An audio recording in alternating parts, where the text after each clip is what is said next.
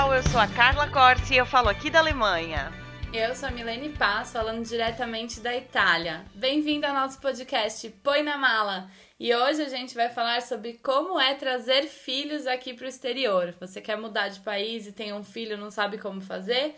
A gente trouxe a Ruth aqui para falar um pouquinho da experiência dela, das coisas que ela sabe e compartilhar um pouquinho com vocês. Ruth, se apresente. Qual que é a sua bagagem? Bom dia, pessoal. Tudo bem? A bagagem tá ficando grande, Milena. Carla, a coisa aqui vai só aumentando. É muito bom essa experiência. Com filho dá um pouco mais de frio na barriga, mas planejando direitinho fica tranquilo, né? O que, que você faz? Conta pra gente quem você é. É bom, sou de São Paulo, meu marido também. Uh, nós trabalhamos muitos e muitos anos com propaganda. Então, ele tinha uma agência, eu tinha outra no final, é um pouco antes de vir. Temos uma longa carreira, a gente é de uma, uma faixa de idade um, um pouco maior do que vocês. eu já estou com 50, né? Então, a gente tem mais história e mais bagagem para contar. É, a gente deixou essa vida louca de São Paulo, de agência, que é realmente uma coisa que suga muito as pessoas, né? É um, um, mercado muito agitado, muito paulista também, né? Uma coisa sem dormir, sem final de semana, sem planejamento. E até que quando nasceu o Heitor, eu comecei a pensar que, opa, vamos lá, a gente vai ter que parar, senão eu não vou ter filho. Eu já tive filho com mais idade. Não vai sobrar força para criar o filho. Simplesmente não, não tem como, porque é um, é um empenho. E para ter e terceirizar também não era a minha opção. E era o que eu estava fazendo até então. Quando ele tinha seis para sete anos, eu comecei a entrar em Xilix, porque ele já ia meio que para a primeira série, alfabetização, e eu não tinha visto ele crescer. Né? Como a maioria das mães, você chega de noite, tarde, ele já está dormindo, você sai, ele está indo para a escola, né? Você está deixando ele lá. Então, não fazia sentido aquela vida para mim. Não era isso que eu queria, que eu esperava. E eu comecei a pensar como mudar. E a partir do momento que você só faz uma coisa na vida, minha experiência profissional era aquela, fica difícil também, depois de uma certa idade, você jogar tudo para o alto. Mas a gente conseguiu é, se estabelecer financeiramente, planejar tudo direitinho antes de vir. Nosso planejamento demorou dois anos, que a gente realmente começou. A partir do momento que a gente viu que dava para vir e começou a pesquisar sobre isso, foram dois anos planejando até a data. Quando chegou a data, realmente chegou de surpresa. É assim, meu marido resolveu um dia para noite numa reunião de sócios dizer que a parte dele estava à venda na agência. No, Caramba. Né? Isso porque num domingo antes a gente tinha conversado e ele falou: "Não, vamos dar mais um ano, vamos esperar mais um pouco". Na segunda-feira ele me liga e fala: "Ruth, eu vou entrar numa reunião de sócios, vou demorar para chegar, não me espera para jantar". Eu falei: "Ótimo". Ele chegou uma hora da manhã branco, sem cor, assim, parecia que ele morava na Alemanha, sabe? Branquinho. E aí ele chegou. Então, tem uma coisa para te falar. Ah, o que aconteceu? Mas muito pálido. Ele normalmente é vermelhinho, né? Assim, tem as bochechinhas vermelhas. Eu falei, você tá bem? Vendi a minha parte na agência. Vamos embora. Eu quase morri, Caiu pra né? trás. Ninguém mais dormiu. Eu falei, como assim? E a partir deste dia, sobraram seis meses para a gente organizar tudo. Porque a partir do momento vamos, a primeira pergunta é: vamos estabelecer quando e fazer um cronograma de tudo que a gente tem que fazer para chegar lá com tempo e tudo em paz. A gente já tinha muitas é, informações e o motivo uh, dessa mudança, na verdade, é a questão da situação do Brasil. Né? Você vê o estado de como estão as coisas. A gente tinha uma vida muito confortável em relação à maioria dos brasileiros, uma classe média. É, a gente se você olhar bem, morava, a gente morava numa casa bacana, num bairro bacana, mas é uma ilha, né? Você olha para o lado, está cercado de criminalidade, de, de pobreza, de insegurança. Então, meu filho tinha ótimos amigos, a gente tem ótimas pessoas morando perto da gente, mas eu não conseguia imaginar ele pegando ônibus, voltando da balada, sozinho. Dali a pouco ele virava adolescente. Quando a gente resolveu vir, ele tinha oito anos. E assim, é, tinha esse, essa questão também de ele virar adolescente logo mais, e depois a mudança com ele adolescente, a gente imaginava que seria muito mais difícil. Enquanto é, é criancinha, acho que é uma idade muito legal para fazer essa escolha. Depois eu vejo, assim, pelas referências que eu tenho, que torna-se muito mais complicado. E a gente queria realmente uma vida tranquila, sabe, com qualidade de vida, de educação, principalmente, de referências. Eu vejo que no Brasil existe, mesmo nas melhores escolas, uma pobreza cultural grande em relação ao que eu estou encontrando aqui. É, épocas de, por exemplo, que me fez é, pirar nessa, nessa questão foi Olimpíadas no Brasil. Né? Então, assim, qual era a modalidade de Olimpíadas das crianças do colégio? Futebol. Eu falava, peraí, gente, a Copa do Mundo é só mês que vem, é mês que vem, é o ano que vem. Vamos ver, né? Como é que é isso? Não, é futebol, é futebol, é não tem nada que saia daquilo. Eu falei, bom, mas se a gente não vai usar o ano olímpico para conhecer e apresentar outras oportunidades, quando é que eles vão aprender? Aonde que eles vão aprender? Então você vê que tá um ciclo ali que tá bom assim, ninguém quer aprender muito mais não. Futebol tá ótimo, preenche as necessidades, né? Então a gente a gente resolveu só só essa mudança para ter uma vida mais segura e mais cultural, mais normal nesse ponto, né? Uma coisa mais rica. E por que que vocês escolheram a Itália?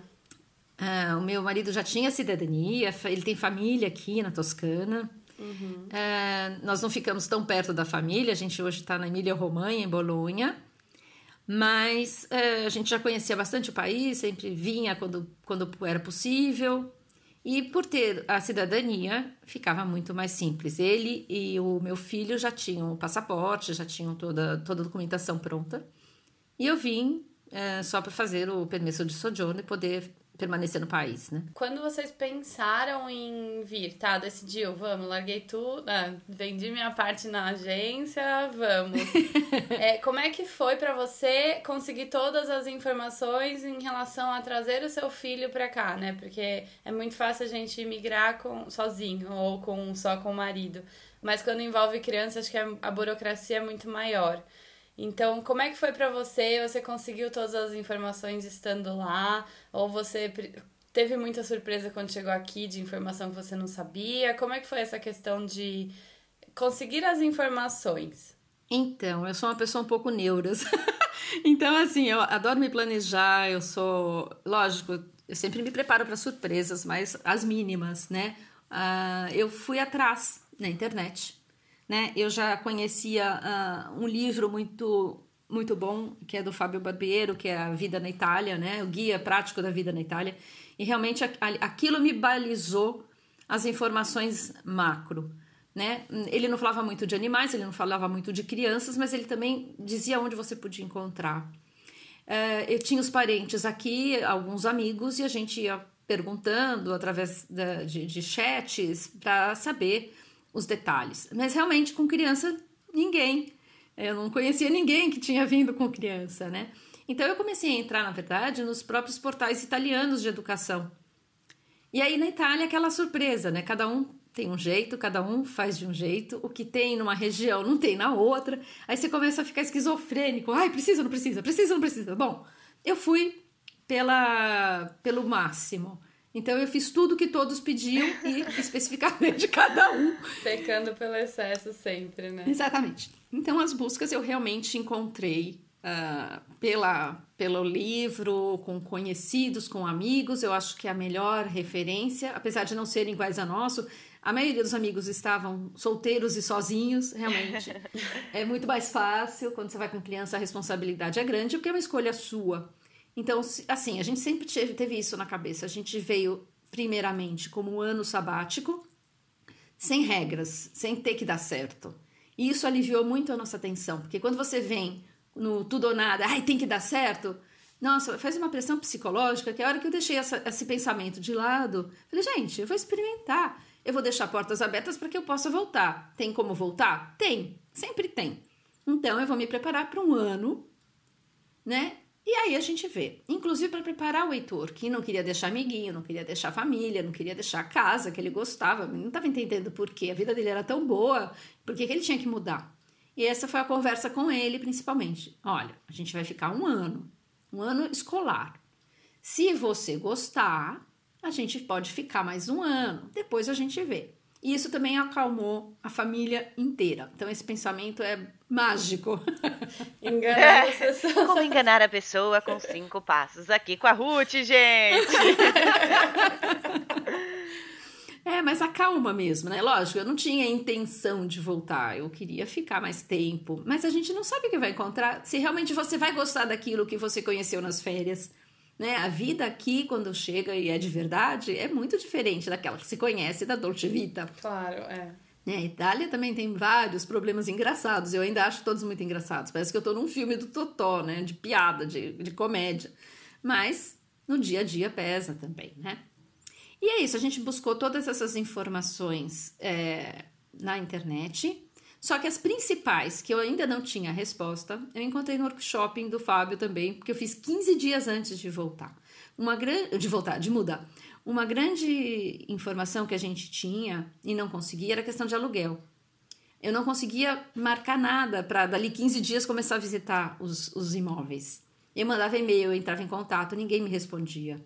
E eu achava que tudo isso era por causa do meu cachorro, porque a gente também mudou com um cachorro de 45 quilos gigante. Né? Então eu achava que eu não conseguia resposta, porque eu já avisava sobre o cachorro, porque eu não tenho como depois chegar aqui com aquele animal e não, não conseguir da mesma forma o apartamento. É, eu trouxe um bichinho. então eu achava que era isso. Quando eu cheguei na, nessa, nesse workshop 15 dias antes de embarcar, eu descobri como o Fábio falava: não, querida, o seu problema não é o cachorro, o seu problema é a criança. Então eu fiquei chocada. Ele falou assim: a solução é vá com um saco de dinheiro. Eu falei: opa, como assim? O problema é a legislação na Itália ela é muito restritiva em questão de, ela na verdade a ideia é que é ajude né, os pais com crianças pequenas.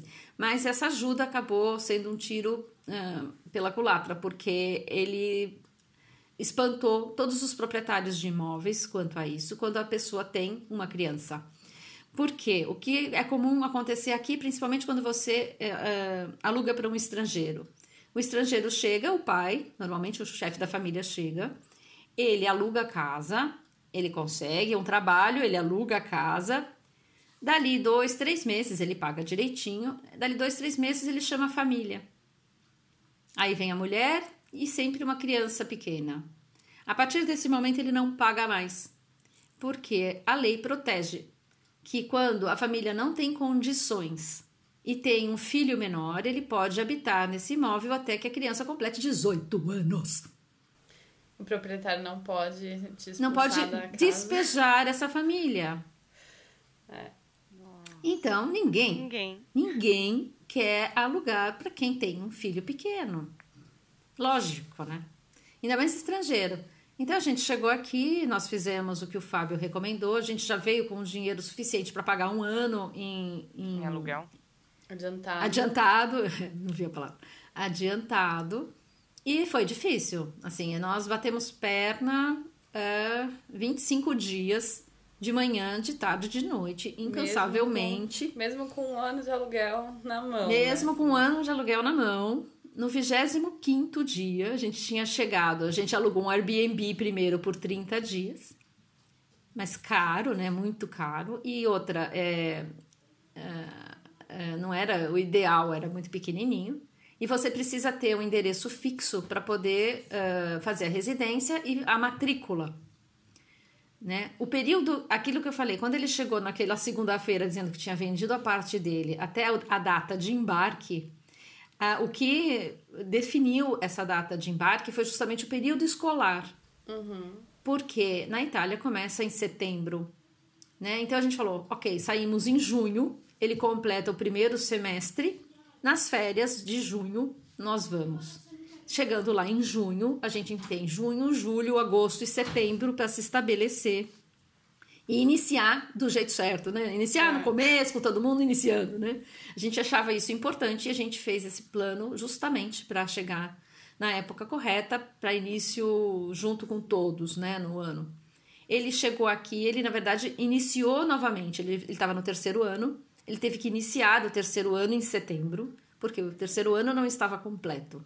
Então, é, foi isso, né? Desculpa, só, só acrescentando. Isso do quanto vocês se importaram com. Porque parece uma coisa óbvia que todo mundo faça, mas nem todo mundo pensa no quanto vocês se importaram nele, né? Na adaptação dele, como ia ser, na questão da escola, porque tem gente que pega o filho nem explica direito e quer mudar de país. E é a maioria, Milena. É. Eu ia até eu ia até perguntar quando você deu essa notícia para ele, como foi para ele aceitar? Sei que ele teve essa dificuldade de enxergar o porquê da mudança, mas ele ficou feliz, é, ele demonstrou como que ficou o comportamento dele depois. Porque acho que muita criança faz birra, fica, tipo, entre aspas, é, mal, assim, e, e, enfim, como foi para você? É, ele ficou muito mal, ele ficou muito triste, ele não queria vir, ele não queria deixar os amigos, foi aquilo que eu falei. Ele tinha uma vida ótima, eu adoro minha casa, por que, que eu vou ter que ir embora?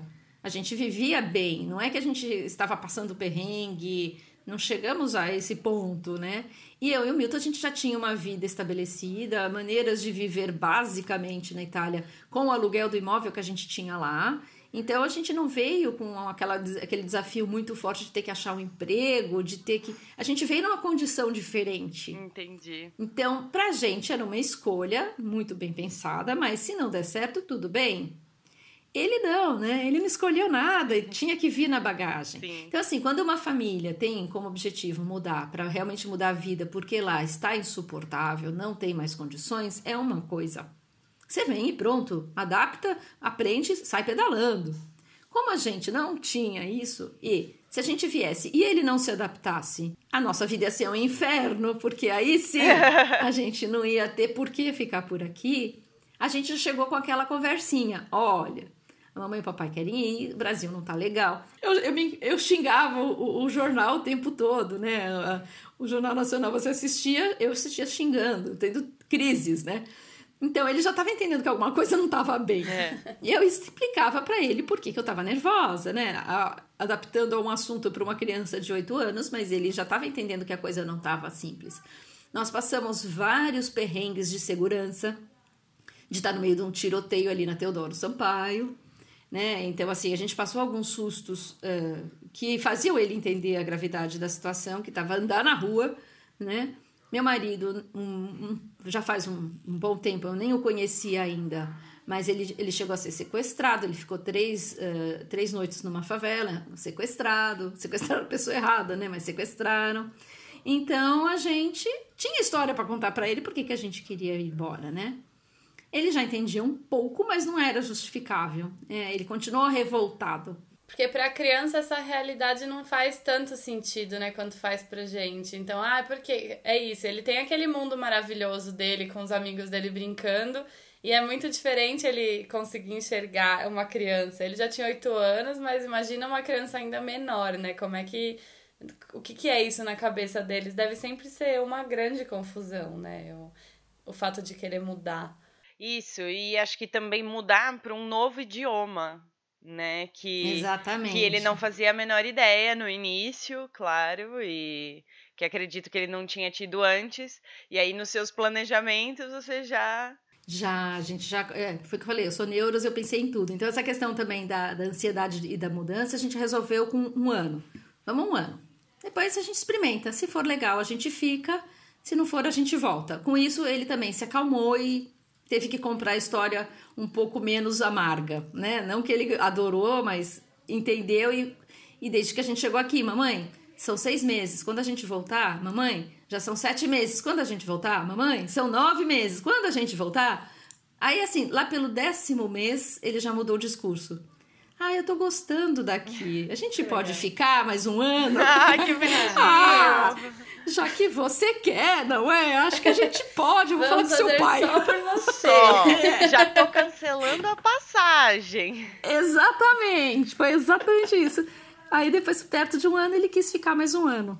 Legal. E aí, agora, quando completou o segundo ano, acho que eu quero fazer escola média aqui mesmo, viu, mamãe? Vamos ficar? Eu falei, Ai, opa! que legal. Ai, que bom. Que delícia. Então acabou que eu falei, acho que o planejamento deu certo. Uh, essa questão de, de, de vir e da língua, mesmo antes da gente ter a data, e já era um plano, eu, eu resolvi da seguinte forma. Ele já estava muito, com muita dificuldade no colégio, acho que mesmo, mesmo a gente falar de mudança, ele começou a largar a escola, não levar muito a sério, tipo, ah, não vou ficar aqui mesmo, para que que eu vou? Então aquele ano foi bem difícil, né? Aqueles seis meses lá foi bem complicado.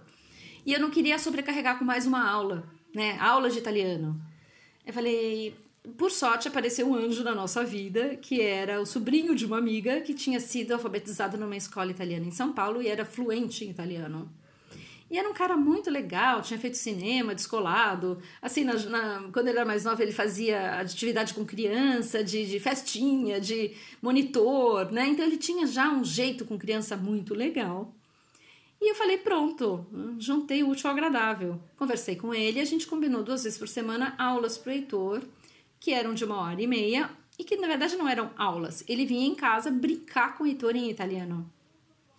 Então ele chegava para brincar e ele já chegava falando em italiano. Tipo, chega um louco aqui, divertido, falando uma língua que eu não entendo, mas ele tá fazendo umas coisas legais. Então, assim, eles brincavam de caça ao tesouro, o Luca lia história, trazia informação, eles passeavam no jardim, iam falando as coisas. Que legal. Faziam roteiro de cinema, filmavam o, o, o filme que eles tinham feito o roteiro. Então ele escrevia, ele lia, ele interagia.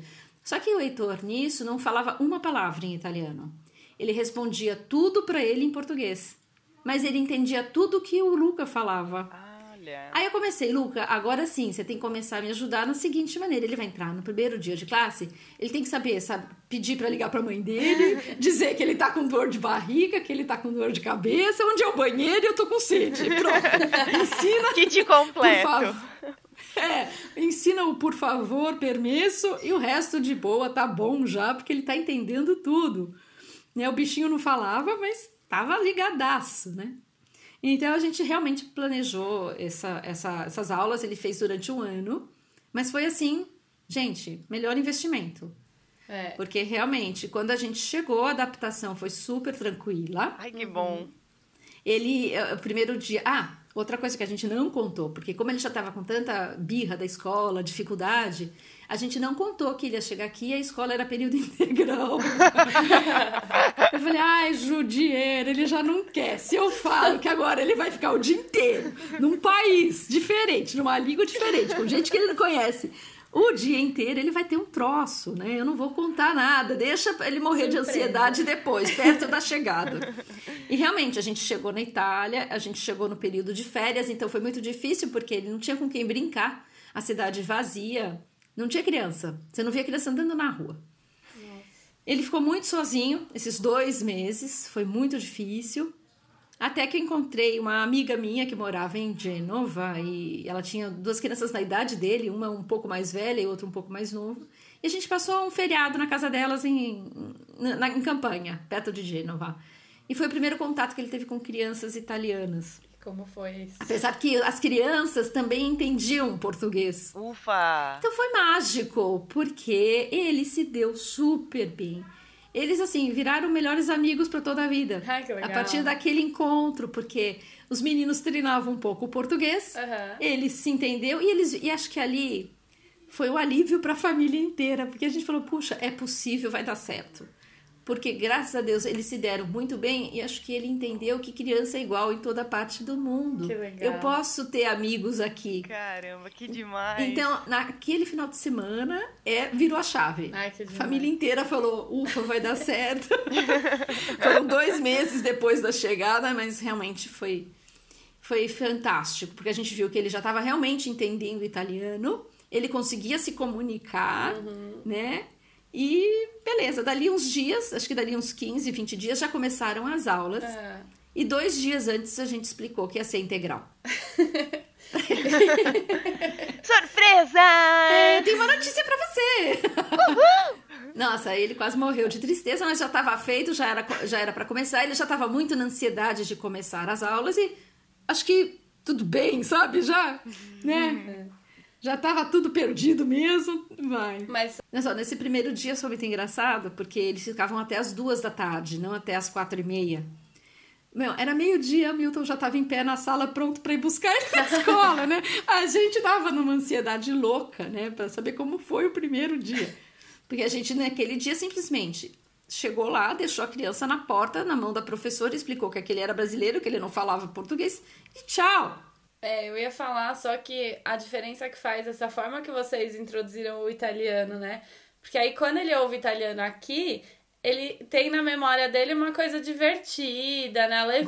Gostosa. Se vem um Isso, uma professor boa. super chato com Sim, aula grama- chata é. e ele chega aqui, tá todo mundo falando a mesma língua daquele professor chato, né? a Exatamente, experiência pega é um completamente diferente.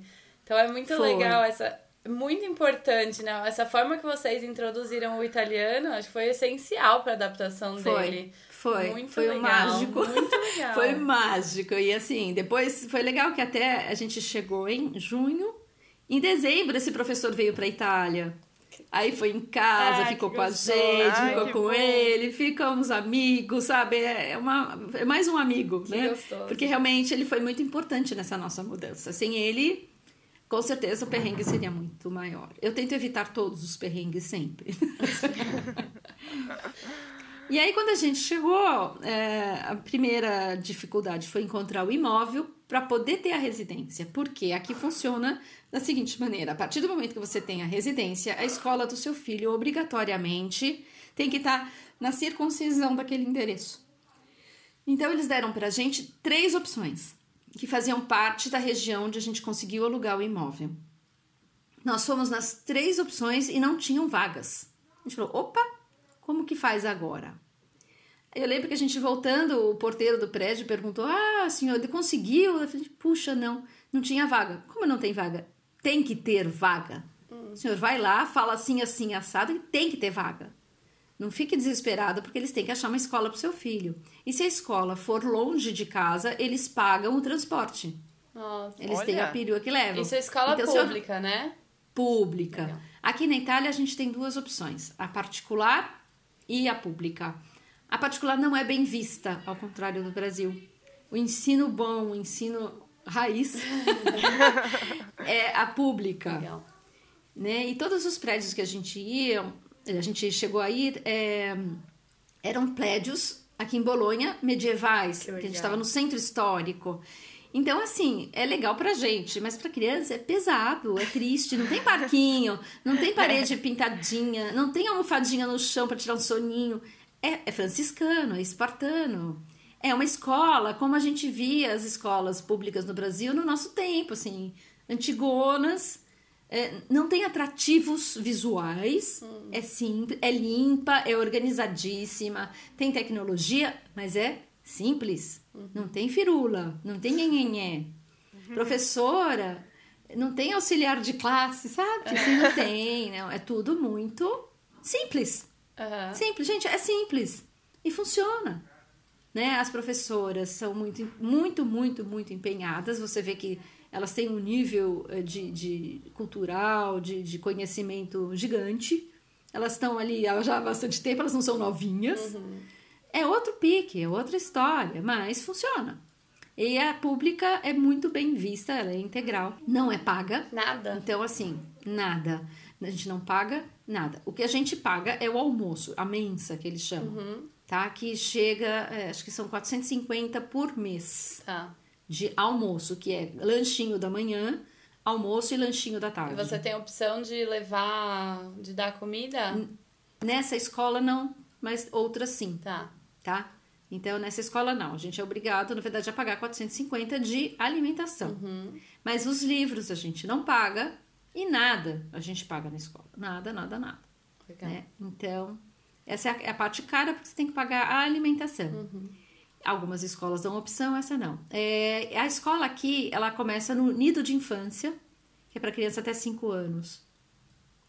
Essa escola é difícil de encontrar. Essa sim tem vagas limitadas e acaba sendo um transtorno para quem vem, tem que trabalhar e não tem onde deixar o filho. Acaba tendo que colocar em escolas particulares, escolinhas de infantis, chamam nido de infância. O que eu vejo muito aqui é mãe que vem, né, e não tem, exatamente por não ter a vaga, e acha que depende do trabalho que você faz, não compensa pagar o particular, então as mães geralmente ficam em casa até que chegue a idade de. Até os 5 É. anos. Isso, exatamente. É, são pouquíssimas vagas. Então, quem vem com criança pequena, é legal tentar equalizar essa questão se precisa de uma vaga gratuita, porque realmente é muito difícil. São poucas escolas. Por quê? Porque a Itália tem poucas crianças, né? O índice de nascimento aqui é incrivelmente é, inferior ao de morte, né?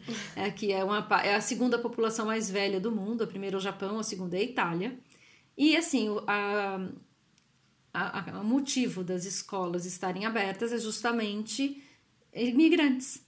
Porque se fossem pelos italianos, hum, não teria sentido ter tanta escola, uhum. né? Porque não Nossa. tem público.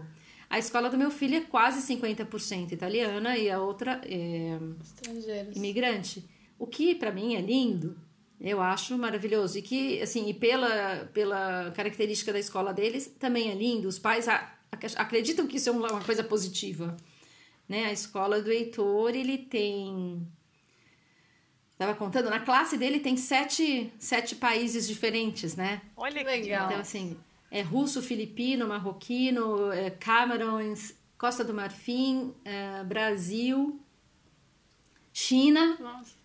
Enfim, Rússia, é um tem gente cultural, de... né? É lindo, é o Night Colors of Benetton. Você vê assim todos eles juntinhos, tem de tudo que é jeito. É muito bacana porque são experiências incríveis, né? Você tem o mundo inteiro dentro da sua sala, né? Ah, qual é a comida no país tal? Que língua fala? É muito mais fácil aprender geografia.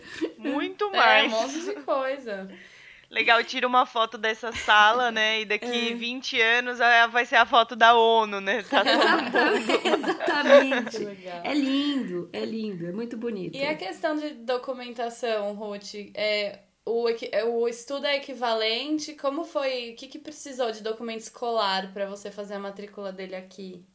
Então, é, na verdade, eu trouxe o que ele já tinha de concluído, que foi o terceiro ano, né, metade do terceiro ano, um, eu pedi para que fizessem um descritivo uh, sociopsicológico, né, sociável, né, se era, qual era o problema ou não, se era uma criança sociável, se ele tinha dificuldade em determinada matéria, uma carta mesmo da professora explicando mais o perfil dele. Eu me preocupei mais em que ele fosse entendido como pessoa, como perfil, como característica pessoal, do que o que ele traria de, de matéria, porque isso sim é um pouco equivalente, mas nem tanto, né? Ele ia ter como língua principal italiano e português, geografia da Itália e do Brasil, quer dizer, tem coisas que não iam funcionar.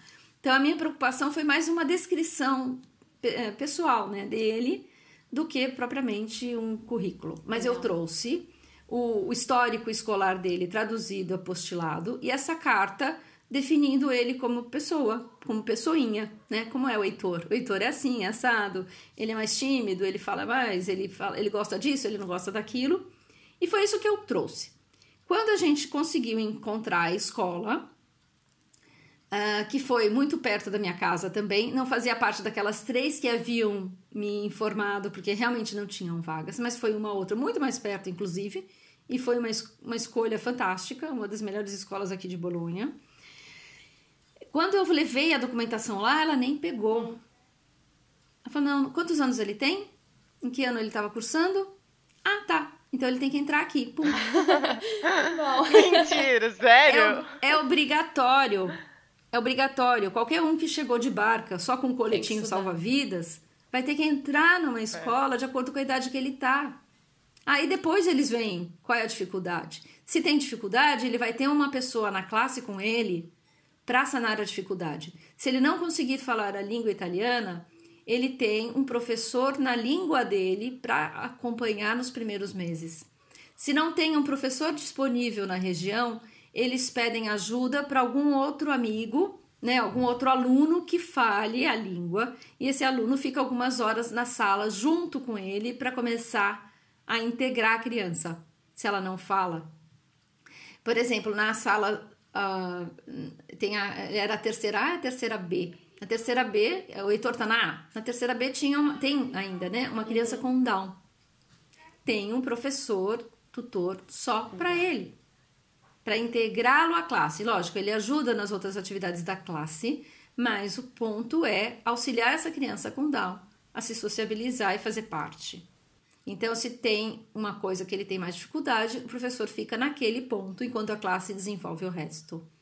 Então, assim, a, a legislação italiana, eu não sei se isso funciona em todas as regiões, mas é muito bonita, né? em relação, cuidadosa em relação a isso, e eu pude comprovar que realmente funciona. Eu acho que isso é Europa em geral.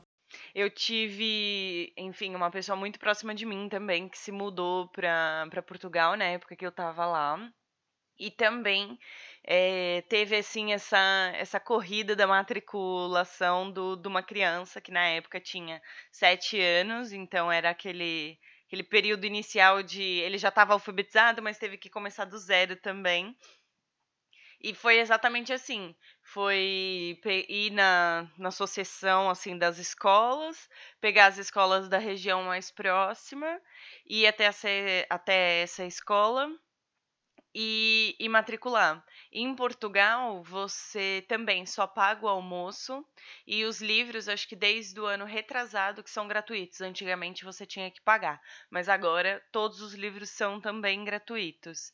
E também foi assim: a parte de documentação nem, nem foi tão vista. Era mesmo só a vaga e e não, é, ele vai então ficar aqui com a gente. E colocaram ele, apesar de ser a mesma língua, colocaram ele com uma professora que tem pós-doc, tititi tototó, que eu não, não sei descrever, mas tem isso em, em pedagogia, integração e voltada para a área da alfabetização. Então, para ele foi muito mais fácil a integração com os coleguinhas na, na classe, porque os amigos, apesar de de estarem na mesma idade, ele estava um pouco defasado. Justamente por, por isso que você comentou da, ali um pouquinho atrás. Porque eles têm uma, uma bagagem cultural diferente. Então, uh, assim, a equalização entre todo entre eh, o meu primo e o restante da turma foi super rápida. Ele no Brasil não gostava de ir pra escola e aqui ele pede para ir pra escola, tipo, ah, não acredito que chegou o sábado, sabe assim? bem nesse, uhum. bem nesse, nesse clima. A escola também é integral desde criança, então tem dia que ele tem aula o dia inteiro e tem dia que ele tem aula metade do dia. Mas é muito mais conteúdo. E essa parte da, da escola, como não são todos os dias integral, é, ele precisa desse apoio.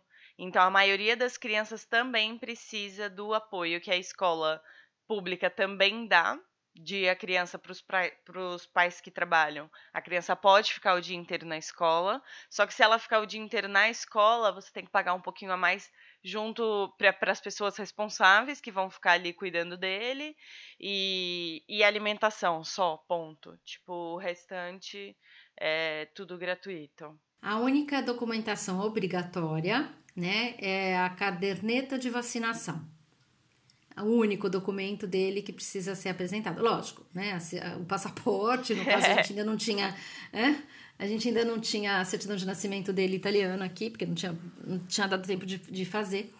Mas é, o passaporte e a carteira de vacinação. No caso da carteira, ela não precisa ser é, traduzida, porque as vacinas têm códigos universais, né? Então, tudo bem. E não teve problema nenhum, porque no Brasil a exigência de vacinas é muito maior então aqui ele tinha vacinas de sobra, não precisou fazer nada, né? Eu ia perguntar essa questão do, do passaporte. Como ele veio então com o passaporte normal turista? Não, ele já tinha. A gente ah, antes já vir, tinha cidadania. É, que como o Milton já tinha cidadania, ele antes de vir a gente pediu os passaportes. Só que quando ah. você pede é, o passaporte no Brasil, sem ser residente, você não tem carteira de identidade, sim, você sim. não tem certidão de nascimento. Isso você tira no, na, no comune onde você fixar a residência. E ainda não tinha dado tempo de fazer isso. Eu levei o passaporte italiano. Tá, e você sabe me dizer assim se vem com algum outro passaporte que não seja italiano? Primeiro tem que fazer, obviamente, permesso de soggiorno. Tem que ter o permesso de soggiorno e a residência. Tá. Toda criança em solo italiano é obrigatório frequentar a escola. Tenha ou não papelada em dia ou não. A, criança tem que estar na escola. É, é processo, né? Você tem é, responsabilidade civil se você não colocar o seu filho na escola. Até para os imigrantes. Então, assim, independente se tem ou não, se está tudo em ordem ou não, tem que matricular, tem que levar lá e eles vão ter que ficar com a criança. O que precisa ter é a residência, o local de moradia para poder dizer, ó, oh, então ela vai para cá ou ela vai para lá, né? Mas só. Mesmo que a documentação, então. Ainda não esteja não ok. Esteja. Tendo a residência. Ah, legal. Né? E é, justamente, eu... para você fazer o permesso também, você tem que ter a residência. Uhum, então, sim. é um, conjunto de regras, mas é, teoricamente, a partir do momento que a gente começou realmente a, a procurar, foi rápido. Né? Tem essa questão da perua, tal, tal, tal, é integral, é maravilhoso. O Heitor também é, que não gostava de, de ir para a escola, ia chorando, arrastado, aqui também. O ano passado, eu, no último dia, ele chorava. Eu fiquei em choque, né? Eu falei, como assim? Você tá chorando porque acabou as aulas? Menino estranho. Criança é, quem é esse? Eu não conheço.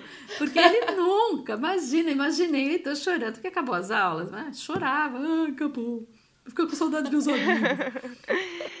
E você comentou da, da carteirinha de vacinação. Você acha é, como que é aí a parte de saúde, pediatra e essas coisas pro, pro Heitor? Então, a saúde também é pública. A partir do momento que você estabelece a residência, você tem que se dirigir a um, um serviço uh, de saúde, né? Para dizer as suas condições financeiras, na verdade. Você declara só, você não tem que apresentar nada, ah. mas você tem que dizer qual é o seu ganho anual. Dentro desse ganho anual, você é classificado dentro de um, dois, três, quatro. Em termos de ticket, que eles chamam, para pagamento de serviços públicos. Então, se você está no 1, um, você não paga nada. Aqui na Emília-Romanha já é abolido, né? Quem tem esse ticket 1 não paga nenhum serviço de saúde.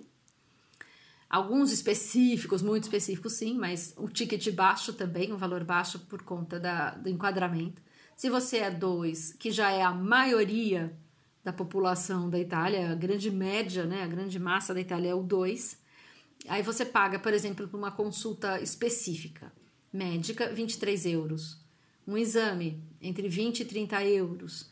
Mas você tem né, nessa, nessa inscrição da, do, do, Departamento de Saúde, você é, tem que escolher o um médico de base. O médico de base é sempre gratuito para qualquer valor de ganho. Uhum. Então você tem uma pasta cheia de médicos, você escolhe aquele mais próximo da sua casa, da sua região, normalmente, porque você não tem nenhuma referência ou alguma referência que você já tenha. E você fala: olha, meu médico de base é esse daqui. Achei ele bonitinho. é, não Gostei do nome. É, o nome é bacana. É, apesar que tem uns que assustam, né? Você fala, gente, nesse eu não vou mesmo. Francesco. O próximo que eu vou. É, não, o próximo que eu vou é Marcello Cavallo. Falei, puta, será que ele é bom nisso? Será que ele é um cara delicado? Mas enfim, é, você tem a questão de verificar isso uh, da região que ele tá, se é perto de você, se é cômodo para você ir, né? Imagina você doente, com alguma dificuldade, se esse médico é acessível ao local que você está, e outro é a disponibilidade de horários que ele tem. Porque aqui eles atendem por agendamento, algumas vezes, e uh, horários livres, tais e tais dias. Então é legal você ter um mix bacana, você poder agendar e você poder andar na hora que você quiser, qualquer dia da semana. Então tem que observar isso. E isso foi o que a gente observou na escolha do pediatra do Heitor, que funciona da mesma forma. Para os adultos é o médico de base e para a criança é o pediatra de base. A gente nunca foi em outro que não tenha sido pediatra de base, né? A, a, fomos, foi uma grata surpresa, é um senhor extremamente atencioso, carinhoso, gracinha, brincalhão, um pediatra como deve ser um pediatra, né? Nós sempre tratamos o Heitor no Brasil com homeopatia. Também, o primeiro pediatra dele, homeopata, eu não gostei. Era um médico que não pegava a criança. Ah. Mamãe, tire a roupinha. Mamãe, põe a roupinha. Ele não encostava na criança. Aquilo me incomodava profundamente. Mudei de pediatra, achei um outro, fiquei esperando nove meses para conseguir uma, uma, uma consulta com esse outro pediatra. Isso no homeopata, Brasil. no Brasil. Uhum. Quando nós levamos, assim, o cara já chegou na sala, vem, vem com o Zé. Já pegou a criança no colo, levou dando beijinho. Ah, eu quase pulei no colo dele também, né? Então aqui eu não esperava encontrar esse tipo de sorte que eu tive no Brasil. É. Né? E a experiência com o pediatra no Brasil era um pediatra homeopata fofésimo. Então, eu achava, já estava pronta para algo muito mais Senhora. Impessoal. impessoal, exatamente. E não, foi uma grata surpresa, apesar de ser alopata. A Itália não reconhece, tem uma briga grande aí com a homeopatia. É, é uma briga profunda aí de, de alopatas e homeopatas. Apesar de ser alopata, aqui eles não têm ah, essa coisa de antibiótico a, a qualquer coisa, exame para qualquer coisa. Não, são médicos como era antigamente. Eles conhecem os sintomas, eles, eles uh, têm outras uh, ferramentas do que um exame de sangue, né? Eles fazem perguntas, eles querem saber. E assim, desde que a gente chegou, precisamos ir nessa primeira visita justamente para validar a carteirinha de vacinação para a escola. Uhum. E ali ele já fez a curva do crescimento, peso, altura, que o Heitor, por ser prematuro, ele sempre esteve no Brasil dois pontos abaixo da linha média, uhum. em altura e em peso. Ele era sempre o naniquinho da sala.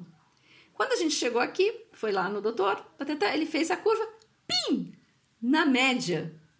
Mas ele, mas ele não tá magro? Mas ele não tá baixo?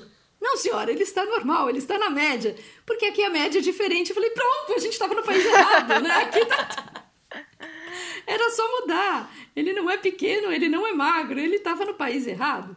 E realmente aqui, ele não é que ele cresceu em dois meses da chegada, é que ele realmente está na média italiana, que é diferente do do Brasil. É. Né?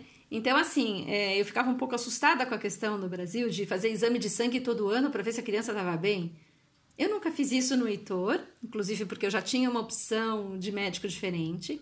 Eu não sou a favor. Eu não sou a favor de antibióticos, então, assim, era, eu via criança que levava como lanche, né? O vidrinho do é. antibiótico. Era o antibiótico e o lanche junto todo dia. Então, o Heitor, sim, teve que tomar antibiótico. Ele está com 10 anos agora, ele tomou duas vezes na vida dele antibiótico. E foi o médico homeopata que receitou quando a coisa estava ficando ruim. Então, assim, a gente sabe que ele não era radical e eu sou a favor do meio termo. Eu sou nem lá nem cá, eu sou sempre centro. Eu não sou de mais nem de menos. Então, assim, eu, eu sempre, a gente sempre cerca uma opção mais light, mas realmente dentro da, da segurança. E aqui é, eu gostei muito. Uma das vezes ele estava com uma dor de garganta muito forte e febre alta há vários dias. Febre de 40, 41, 40, 41 e difícil de baixar. Fomos lá, falei, putz, agora ele vai entrar no antibiótico, né? Já triste levando ele lá. Ele, o médico abriu uma maletinha, pegou dois vidrinhos, uma lâmina, um papelzinho, fez o Heitor chupar um, uma espécie de um pirulito, esfregou aquilo na lâmina, pingou no papelzinho as duas gotinhas e ficou esperando. Ah, não, ele não precisa de antibiótico, toma isso de anti-inflamatório, papapá. Ele fez o exame na mesa. Que legal! Um kitzinho para saber se era bactéria ou era vírus. Gente, nossa. Ali, não faz no laboratório, não espera tantos dias. Não, o médico parecia um mago, sabe assim? Tirando os potinhos. Que ele ia sacar uma droga ali, né? Qualquer coisa. É, nada, meu. Pegou o papelzinho, lambe aqui. Pronto, papo. Eu fiquei. Que legal! Não esperava. E assim, é tudo muito simplificado a coisa. É. Sabe? É, geral, o sistema. É, aqui é mais raiz, gente, não tem Nutella. É. Não tem, ai, peraí, querida, você tá com uma manchinha na pele? Eu vou passar uma anestesia agora, vai dar um certo amortecimento, aí eu vou queimar com. Não, não. Eu tô, biópsia. Não, o Milton foi queimar uma manchinha, meu. A mulher já veio com gelo, assim, com aquele coisa seco. Pá! Ele Xingou a senhora. Pô, eu tava acostumada lá no Brasil, aquela bonitona, dermatóloga, chegava toda linda, perfumada. Senhor, por gentileza, agora. Ai, vai doer um pouquinho. Nada, a outra chegou lá, já uma velhona, enrugada, dermatóloga, né? Pegou o troço, queimou a carequinha dele lá pra fazer, ficou cheio de bolha. Quer dizer, não tem firula, entendeu? É uma coisa meio. a gente não tá acostumado. É. Mas funciona. Pode ser um choque para algumas mães, né? é esse tipo de mãe Exatamente. que gosta, né? Do, é, do que faz exame de sangue todo faz... ano, já aviso. Pode Não é um assim. É, e ninguém morreu até agora, nem passou mal. É, é. é a moda antiga e fazia sentido, porque no Brasil a gente tem uma coisa que é a máfia né, dessas é, seguradoras, desses, dessas farmacêuticas, dos próprios é. laboratórios. Então, dá para desconfiar que tem alguma coisa muito errada, né? Uhum. A, a gente está acostumado com a firulinha, né? E não tem firulinha, não. é, pois é. É isso aí. Para encerrar, acho que a gente falou bastante, cobriu bastante todas as áreas, mas Ruth, para você, considerando trazer criança, quais são as maiores diferenças entre Brasil e Itália? Na criação do filho, em educação, no que quer que seja, quais são as maiores para você? Não, a que mais me deixa feliz é poder andar na rua. Sabe? É poder deixar a criança no parquinho, você não ficar louca, ver se alguém vai sequestrar, se né, vai pegar em É uma vida muito mais tranquila, muito mais segura. Né? É uma. É, eu vejo que as, as, As mães são mais duronas em algumas coisas, assim, tem um pouco mais de limites. Por exemplo, uh, o Heitor sempre, eh, desde que a gente veio, ele já veio com, com um telefoninho, com um joguinho, com WhatsApp para se comunicar com a gente. E isso foi uma escolha quando a gente veio, então ele tinha oito anos, mas justamente para ter um meio de comunicar com os amigos do Brasil. Ele já tem. Aqui, na, na classe dele, ninguém tem. Até hoje, por exemplo. que lindo. Sabe? Acho que tem uns dois ou três que tem. Ninguém tem Facebook, ninguém tem WhatsApp, ninguém. E tá ótimo. Né? Então, essa, essa coisa da, da tecnologia, de internet, jogos, essas coisas, é muito mais tranquila. É, o Heitor, infelizmente, ama, adora, então ele não tá nesse quadro, né? Ele joga com os amigos do Brasil todo, toda, toda vez que é possível. Então, essa, essa questão da informática é um pouco mais tranquila para tudo, né? Aqui é, a segurança de você poder fazer e a simplicidade das coisas, né? É, agora a gente está tentando fazer a primeira festinha dele aqui de aniversário, porque desde que ele chegou ele não teve festinha de aniversário. E não tem opção para criança, assim, tem. É, gente, é na paróquia, sabe? Na, na no salão da igreja. Ah. Aí tem lá uma pizzinha, uma pipoca e uma batatinha, torta. Acabou. Uma batatinha, um refri, um suquinho e larga a criançada lá dentro, meu, sabe? Não tem monitor, não tem enfeite, não tem decoração, não tem animador, não, não existe. As crianças brincam. Ainda, como eu não via isso desde os cinco anos no Brasil. Entendeu? No Brasil é no buffet, é lindo. Tanto que outro dia ele chegou, ai mamãe, tô com uma saudadezinha de uma festa de buffet. Realmente, aqueles brinquedões, aquela animação toda, é, é mágico, é lindo. Aqui não tem. Não tem firula. Não existe mesmo. Né? Não existe um investimento. Vou fazer uma festa de 15 anos para minha filha. Oi? Imagina, gente. Assim, a, a, a gente vê que a grande classe média aqui não sobra grana, né? Você não tem luxo, né? Quem tem luxo é quem realmente é uma minoria, sei lá, não encontrei ainda por aqui. Não tem grandes casas, todo mundo mora num apartamentinho pequeno, sem balcão gourmet, sabe? Sem playground. Não existe. A vida é muito simples. Não tem ostentação. Não tem aquela coisa por marcas. Porque, pelo menos, é, lógico, estou falando de uma criança de 10 anos, mas que já tinha isso no Brasil desde que eu saí de lá. É. Né, aqui não, a realidade é muito outra. Na escola do Heitor tem, né, desde o filho do CEO de uma empresa multinacional aqui de Bolonha até os refugiados na mesma classe. Então, assim, ninguém ostenta nada. Ninguém é melhor que ninguém e isso não é importante. Todo mundo é amigo. É. Né? Então, assim, outro dia eles estavam fazendo um trabalho em grupo aqui em casa. Ah, eu tava que nem um idiota olhando. Né? Tinha o filipino, marroquino, italiano, brasileiro, né? Tinha um italiano. A chinesa. Fala, poxa, que, que lindo! E eles muito amigos, se divertindo e eles têm respeito entre eles, eles têm assunto entre eles. É diferente da. A, a, a, o modo com que eles se relacionam é diferente com que eles se relacionam no Brasil. A amizade aqui é muito diferente. Os assuntos que eles conversam. A gente esteve no Brasil em julho. Eu pude ver isso muito nitidamente. Como é o relacionamento do leitor com os amigos brasileiros, do que, que eles falam, o que, que eles fazem. E os amigos italianos. O que, que eles fazem e o que, que eles falam. É outro planeta. É muito diferente mesmo. É um nível e... cultural, né? Muito mais alto. Exatamente. Eles têm, todos eles têm muito conteúdo. A gente fica até se sentindo meio fora do ninho, porque, né, mesmo os pais dessas crianças, assim, o nível de entendimento, de conhecimento, de assuntos, eles sabem falar sobre tudo. Eles conhecem o Brasil, eles sabem o que está acontecendo lá né? Eles, eles conversam com a gente, eles querem saber mais. Então, assim, é outro papo. É outro papo. Realmente, assim, era o que a gente estava buscando, era segurança e qualidade de educação. Olha. Que acho que no Brasil tá difícil. Essa Chegou, bateu a meta. É. Essa questão do relacionamento também, isso que você falou de não ter nada nos prédios aqui, eu vejo muito.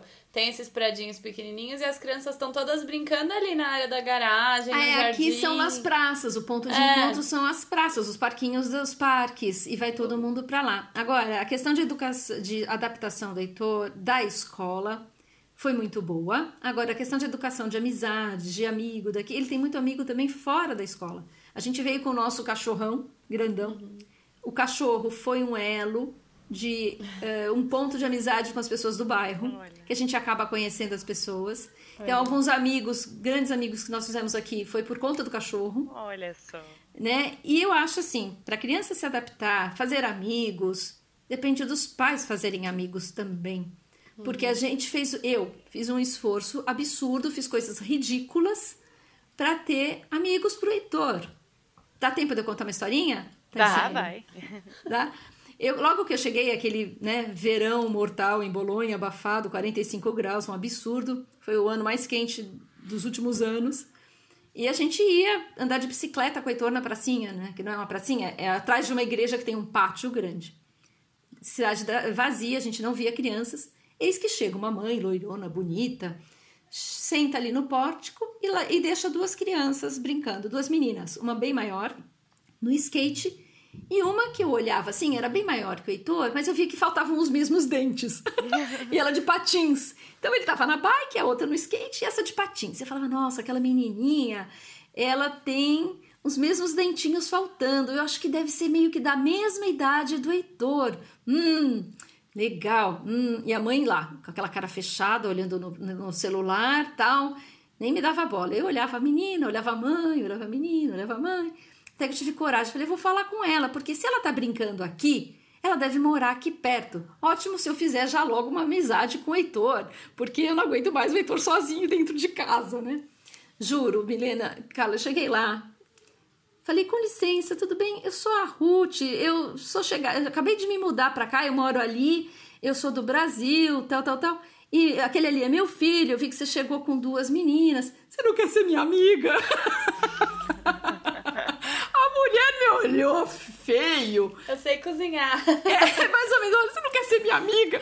Ela olhou para mim, eu falei, pronto, né? Humor brasileiro, ela não vai entender, ferrou já. Essa ali vai dizer pra, pra população em torno que existe uma louca chegada no Brasil.